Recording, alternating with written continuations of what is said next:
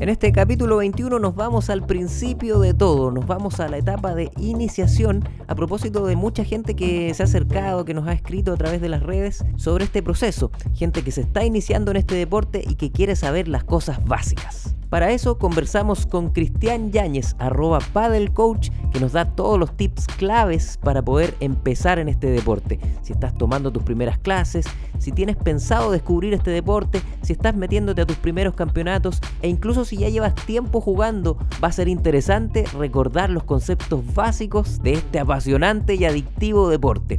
Este es el capítulo con Cristian Yáñez, que se repite el plato aquí en Ray Paddle con esta conversa de iniciación. Rey Paddle.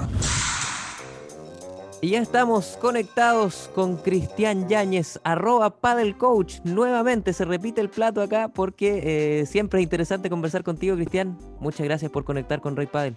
No, muchas gracias a ti, Manuel. La verdad que me siento halagado de ser invitado nuevamente a Ray Paddle, así que vamos con todo. Oye, Cristian, eh, te contaba yo que hay mucha gente que nos ha escrito, que se ha acercado, eh, gente que todavía no juega o que está empezando a jugar y que tiene muchas preguntas con eh, esto de iniciarse en el pádel. ¿Por dónde empezamos cuando te llega un alumno o una alumna que mm, está empezando a jugar o no ha jugado nunca? ¿Por dónde empiezas a guiarla? Eh, ¿Cuáles son los tips básicos que le empiezas a transmitir para que se adentre en este mundo? A ver, generalmente hoy día la gente que está jugando pádel viene derivada de algún deporte. Eh, me ha pasado muy pocas veces que eh, llegan sin saber nada, sin tener una noción. Por lo tanto, el primer acercamiento es obviamente que lleguen con paleta, porque también llegan sin paleta. Es decir, no, es que mi primera clase eh, no sé cómo hacerlo, no sé que, si tenía que traer paleta, no sabía, no sabía si tenía que traer pelotas y, em, y las zapatillas correctas. Esa es la, primera, o sea, porque mucha gente llega con las zapatillas de running, hay algunos que llegan con zapatillas de futbolito porque piensan que es igual que la cancha de futbolito. Y el primer acercamiento es una paleta básica y zapatillas de tenis. Ese es el primer acercamiento. Una vez hecho eso, eh, las reglas son similares a las del tenis. Me refiero a que similar a las del tenis, que se cuenta igual que el tenis. Hoy día, hasta el año pasado, estaba la regla del punto de oro, que cuando se llega al 40 iguales, el recibidor decide el lado que, que se juega el punto. Eh, y en ese punto se define, se define el juego. Claro, se define el juego y lo más difícil, creo yo, es poder hacerlo jugar con las paredes. Todos tienen la noción del tenis y dicen, ah, no, voy a jugar tenis, pero en una cancha más chica. Entonces, cuando la pelota se les pasa, pierden la noción de que le pueden pegar de vuelta a, la pelota porque pegó en la pared. Y, cuando tú empiezas a, guiar ya en cancha a, este jugador que llegó con su paleta, que viene ojalá con estas zapatillas adecuadas, eh, ¿cuáles son los primeros golpes que, que empiezas a, a enseñarles? Derecha, revés, sin pared, sin nada, al revés, armados con el armado, con la preparación, entre comillas, porque en el pádel se prepara muy poco, eh, la preparación de los golpes muy cortos y voleas de derecha y voleas de revés. También sin, sin preparación, con los golpes yendo siempre por delante del cuerpo. Esa es una diferencia del tenis, que la preparación es muy corta, muy, eh, muy reducida y se le pega generalmente por delante del cuerpo. Oye, Cristian, tú que conoces también eh, el mundo del tenis y que podemos compararlo un poco, los avances en el, en el pádel cuando se empieza a tener clases, cuando se empieza a jugar, ¿son más rápidos que en el tenis? Sí, buena pregunta, muy buena pregunta.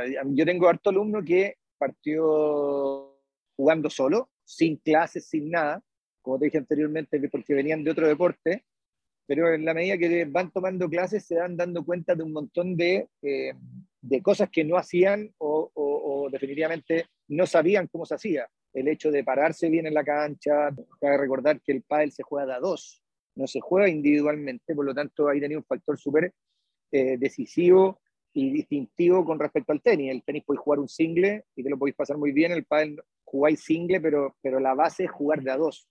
Entonces, eh, cuando tú le empezás a enseñar a, la, gente que partió de manera autodidacta, son muy rápidos los cambios que, que generáis. El hecho de dónde te tienes que parar, cómo le tienes que pegar, qué tanto tienes que hablar con tu partner, pero viene, una, viene un, un, estancamiento, entre comillas, porque partiste jugando de forma autodidacta, empezaste a mejorar porque tomaste clase, pero el siguiente escalón ya se hace un poquito más, más difícil de llegar, porque hay más técnica, hay más presión, son pelotas distintas, eh, empezás a jugar más partidos, empezás a jugar con gente mejor y te vas dando cuenta que no es solamente llegar y pegarle la pelota. Entonces, eh, el primer avance em, es súper rápido, pero el segundo, el, por decirte, el segundo peldaño que tenéis que subir se hace un poco más lento y el periodo para llegar a ese segundo peldaño es un poquito más extenso. Y ahí es cuando la gente dice, oye, parece que las clases no me están funcionando, me voy a dedicar a jugar solamente. Y eso es un grave error. Cristian, e, esa persona que dice, yo eh, soy bueno para jugar paleta, eh, ¿voy a andar bien en el pádel? Sí, te podría decir que sí, pero, pero son deportes totalmente distintos. Porque en la paleta tú estás a, no sé, a 4 o 5 metros y pegáis toda, todo sin, eh, sin bote. Aquí la gracia del pádel es que podéis jugar con la pared del fondo. No necesariamente, si bien el principio básico del pádel es tomar la red, también tenéis que saber jugar desde el fondo de la cancha. Y muchos partidos se juegan defendiendo. Entonces, claro, es un, es un, es un paso adelante el saber jugar paletas porque te va a ayudar mucho para tu volea. Si bien es cierto, jugar paleta eh, te sirve para ya tener una referencia o una familiarización con la pelota y la paleta. Y también eh, la guía del lado, no sé, eh, ¿qué es lo que recomiendas tú, por ejemplo, elegir y especializarse en un lado o aprender a jugar a los dos lados? Porque cada lado es distinto al otro en términos de, de estrategia, de condiciones sin duda son características distintas. Eh, yo generalmente trato de enseñar y decirle a mis alumnos que tienen que jugar de los dos lados.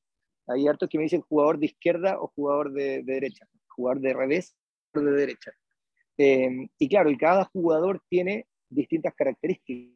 El jugador de derecha, que es el lado derecho de la cancha, es un jugador más eh, que defiende mejor, más cauteloso, que arma un poquito más el punto, que recorre menos metros dentro de la cancha, eh, no tiene tantos golpes eh, definitorios, eh, juega muy bien de todos lados, tiene una muy buena volea y un buen remache o una buena bandeja.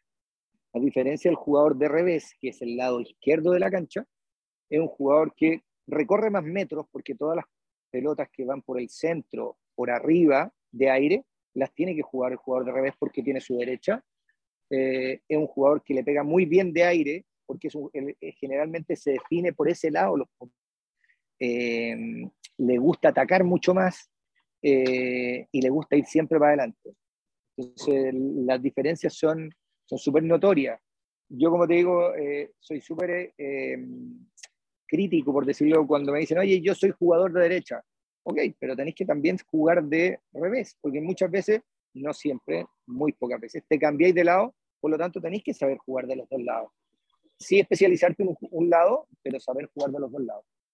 ahora, perdona, y, volviendo, perdona, volviendo a la pregunta, creo yo que es mucho más fácil aprender a jugar de derecha que de revés, en un inicio. En un inicio. Es, más difícil atacar en el fondo, ¿no? Sí, sí, porque, porque finalmente defendiendo, eh, como te digo, le pegáis muchas más veces a la pelota el que está jugando revés un jugador más definitorio que tiene que pegar y a la tercera, cuarta pelota cerrar, ¿cachai? Entonces, eh, y por el lado del derecho también eh, es más fácil enseñarle a jugar, se, da, se da más natural, por, por, decirlo de alguna manera. Hay golpes que son importantes. Obviamente el, el, el, saque es una, una, situación inevitable, que todos van a pasar por ahí en un juego.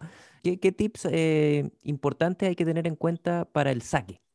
Mira, el saque, como tú bien dices, es uno de los golpes más importantes dentro del pádel. ¿Por qué más importante? Porque es el único golpe que tú controlas al 100%.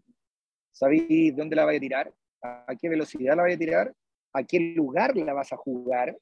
Eh, y creo yo que los entrenadores no le damos tanta importancia, porque tú le dices a un alumno, oye, hagamos saque, y te metes, oye, pero, pero ¿cómo voy a hacer saque si vengo a entrenar? Entonces el entrenamiento también, sí, que fome, si quiero que venir a, vengo a entrenar a que me vaya a, transpirar, a, a, a, quedar muerto. Pero el saque es un, es un, golpe súper importante, porque además es el inicio de, de un, del juego, ¿cachai?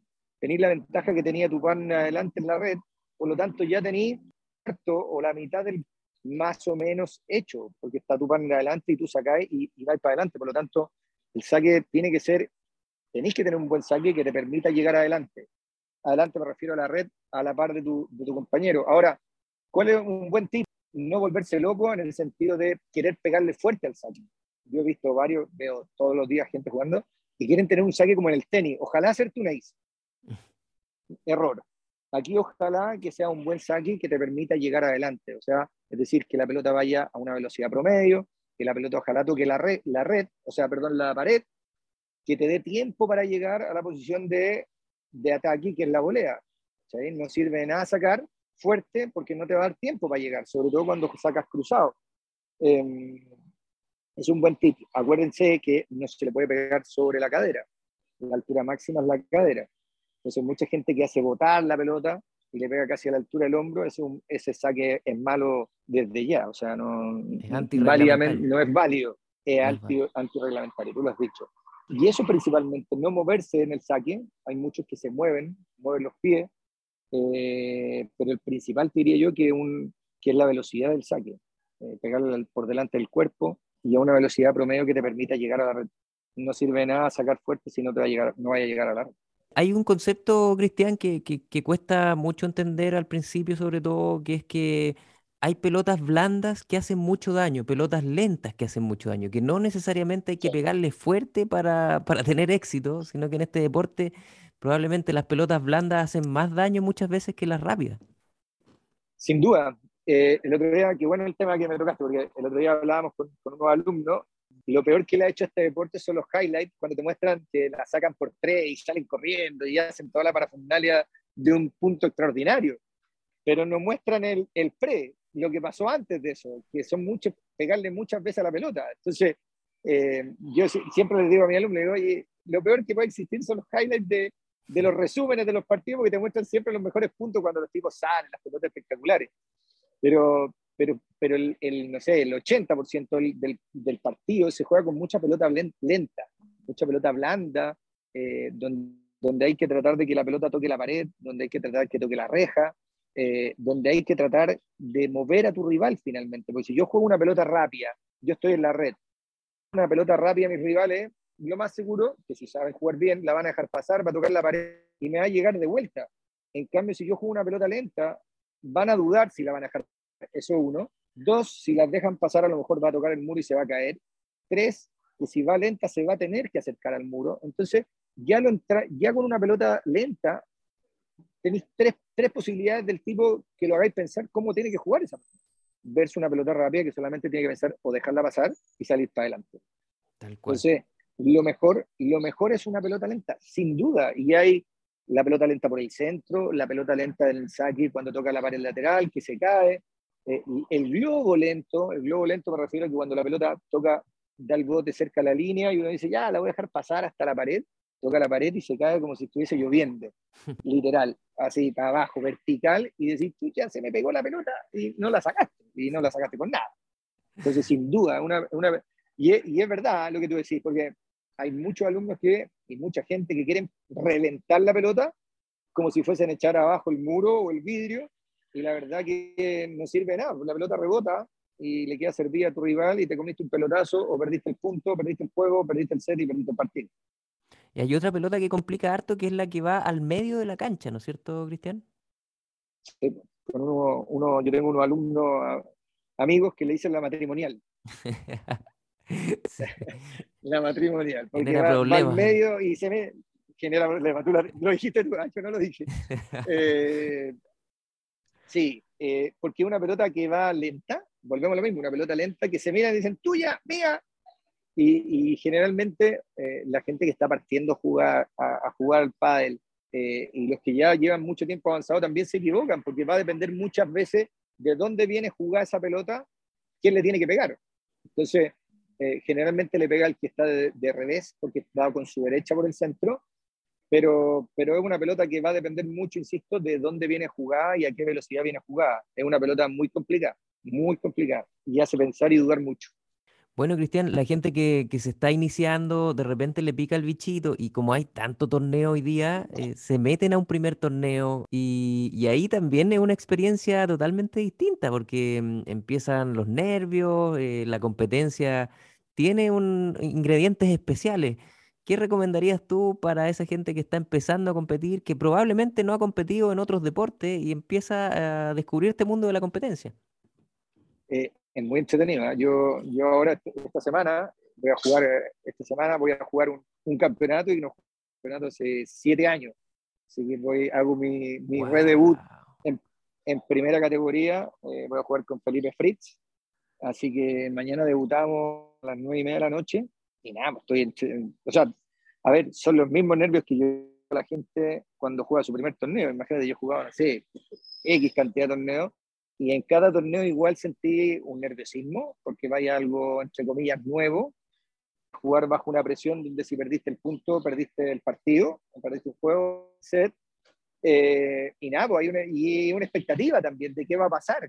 Eh, a mí me pasa, te cuento, y lo que, lo que yo siento, ahí mis alumnos nunca me han visto jugar, o, o, muy pocos me han visto jugar torneos, entonces, oye, ya, sí, te queremos ver, a ver, y también hay una presión eh, y, y, entretenido, pero, pero la recomendación de los que parten jugando es partir de menos a más, de menos a más, oye, no sé jugar, métete en la categoría más mala, entre comillas, en quinta, en cuarta, y vais probando y vais sintiendo las sensaciones. Ahora, el primer torneo o el último torneo, el, mejor consejo que les puedo, les puedo, dar es que lo pasen bien, que no se va, no se va la vida en una pelota, eh, no se va la vida eh, en un juego, en un set o en un partido, que lo pasen bien. En la medida que lo pasen bien dentro de la cancha y disfruten y puedan hacer más o menos lo mismo que hacen los entrenamientos, lo van a pasar increíble y van a querer repetir esa experiencia. Te voy a ir a ver entonces, Cristian, al torneo. Encantado, feliz, feliz, invitadísimo. Oye, Cristian, eh, Nabo, eh, agradecerte el tiempo, siempre un gusto conversar contigo. Eh, cuéntame si hay espacio en la agenda para gente que quiera tener clases contigo em, y cómo acercarse a tus redes también, arroba el coach en Instagram, siempre muy activo. Sí, estoy ahí, como tú acabas de mencionar, en Instagram, donde estamos, estamos tratando de meter contenido. Hay hartos tips de jugar de las paredes, el saque también, que lo hablamos recién, de las devoluciones hay harto contenido ahí que me he preocupado de, hacer esa pega, que, creo que ayuda.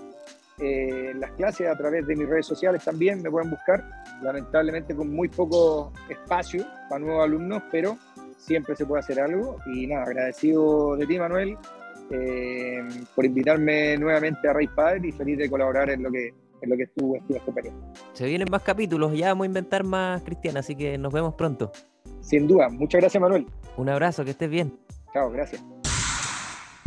Atención padeleros y padeleras, no esperes más y únete al ranking más grande del país. Regístrate en Desafío Padel Tour y suma puntos en una gran comunidad que ya superó los 1.600 jugadores en más de 17 clubes de Chile. También hay tres clubes en Mendoza y otro más en Miami. Además, ahora puedes sumar puntos en los torneos más importantes del circuito nacional como Wolf, Smash Paddle y Wonder. Toda la información en desafíopadeltour.com. Recuerda seguirnos en Instagram, somos arroba reypaddle. Ahí puedes encontrar toda la información de nuestros capítulos y recuerda también activar la campanita en Spotify y Apple Podcast para así ser notificado apenas esté arriba un nuevo capítulo. Gracias por llegar hasta acá y será hasta la próxima.